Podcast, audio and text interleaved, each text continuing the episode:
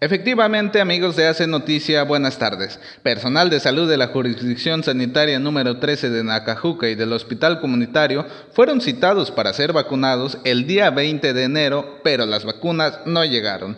A una semana de ser engañados por las autoridades de salud del estado de Tabasco y las federales, médicos se inconformaron ya que el personal del hospital comunitario de Nacajuca ha resultado positivo al virus. Según los últimos reportes, son 27 personas, entre médicos, enfermeras, choferes, trabajo social y conserjes, que se han contagiado.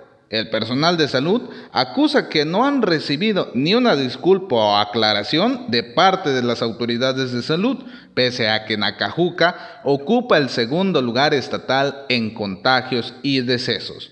Hasta la fecha, el municipio acumula 4.288 contagios y más de 230 decesos. El personal médico que se encuentra en primera línea de lucha contra el virus señaló que es alarmante el número de personas contagiadas en el municipio, preocupando más por la detección de COVID en niños menores de un año. A pesar de todo esto, las autoridades de salud y autoridades municipales se encuentran impávidos, ya que en fines de semana se puede observar fiestas familiares en la cabecera municipal y en comunidades indígenas, en donde se hacen hasta bailes populares con grupos musicales.